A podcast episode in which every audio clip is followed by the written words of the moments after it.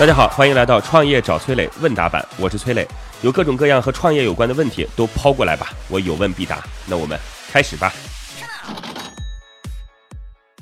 网友菠萝菠萝蜜提问说：“磊哥你好。”听了你的节目已经有一年多了，我现在已经从原来的单位离职，准备创业，找到两个合伙人和我一起做。两个人里有一个跟我一样是做技术的，另外一个做整体的管理运营，感觉团队还不够强。想问一下，一个创业团队都需要有哪些人呢？创业公司需要哪些人？这个得根据创业公司不同的特性来决定的。那市场端的创业公司肯定是需要市场型的人才，技术端的创业公司肯定是需要技术端的人才。这件事情。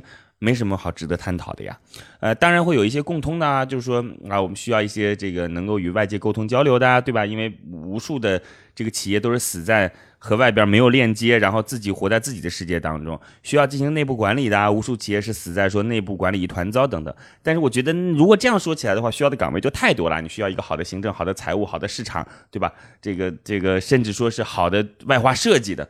每一个部门看来都是如此重要，但是其实重要的就是那一个，就是当你们出来准备解决问题的时候，这些人能不能来解决那个问题？至于说问题解决之后该怎么让更多的人知道，来帮助更多人解决问题，那都是下一步的事儿。所以创业团队需要的就是一个能够解决你们出来想解决的那个问题的人，这事儿就这么简单。所以我们不用考虑的那么多，团队是要一步一步建立的，我们就从自己最想解决的那件事着手。然后，如果你想解决这个问题，都不是自己创始团队当中这些人所具备的素质，那我觉得你还是换一个方向吧，好吧？好嘞，这算是我们的一种探讨，祝您成功，谢谢各位呢。如果有什么样的创业问题，可以加我的个人微信号八六六二幺幺八六六二幺幺。我们有一个叫做乐客独角兽的社群，在这当中呢，我们来帮助各位来进行投资人的对接。资源的对接，然后每天还会有不同领域的课程啊，欢迎各位加入到乐客独角兽，我的个人微信号八六六二幺幺，已经有六千多位全国各地的伙伴在这当中了，你还能在自己当地找到自己的组织。听众徐红艳提问说。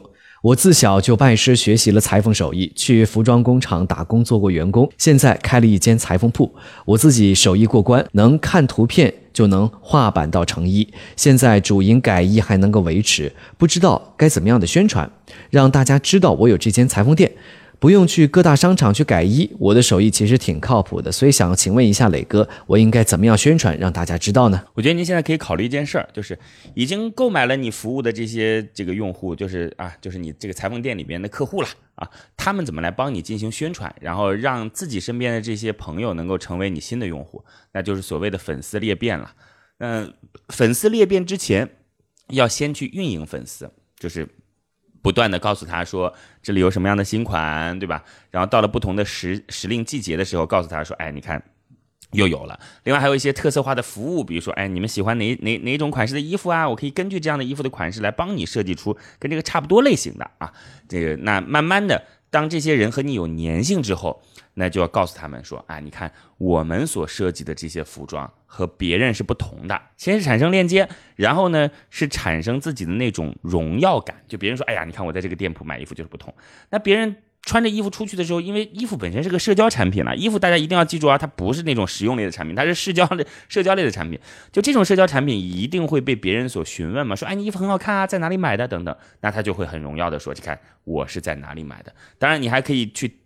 进行一些引导，就是那介绍新的用户到这里来会有什么样的奖励等等等等，这都是一些小的运营手段了啊。那有了这一步之后，我们思考一件很重要的事，就是想想看到底什么样的粉丝才会有这种裂变的可能性？那一定是时尚类的，那一定是年轻的，一定是在服装上其实是消费频次比较高，甚至是单价比较高的，那他们会是你的粉丝。他们才有可能进行裂变。那他们需要什么样的衣服呢？他们需要的一定不是那种，哎呦，我看起来这个很实用的保暖型的，对吧？或者不是说只是穿起来很舒适，他需要的一定是非常具备时尚感、面料很讲究、属于中产左右甚至中产之上的人群，或者是一批年轻的特定的人群。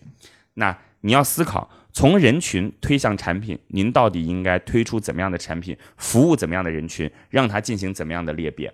这样慢慢来做的话，起码你会是一个生存的很幸福的一家具备品质的有匠人精神的裁缝店。好吧，祝您成功。好的，如果你也有跟创业相关的问题想要问我，可以加我的个人微信号八六六二幺幺八六六二幺幺。不要走开，马上进入创业找崔磊，来听听真实的创业者投资人对接的谈判现场。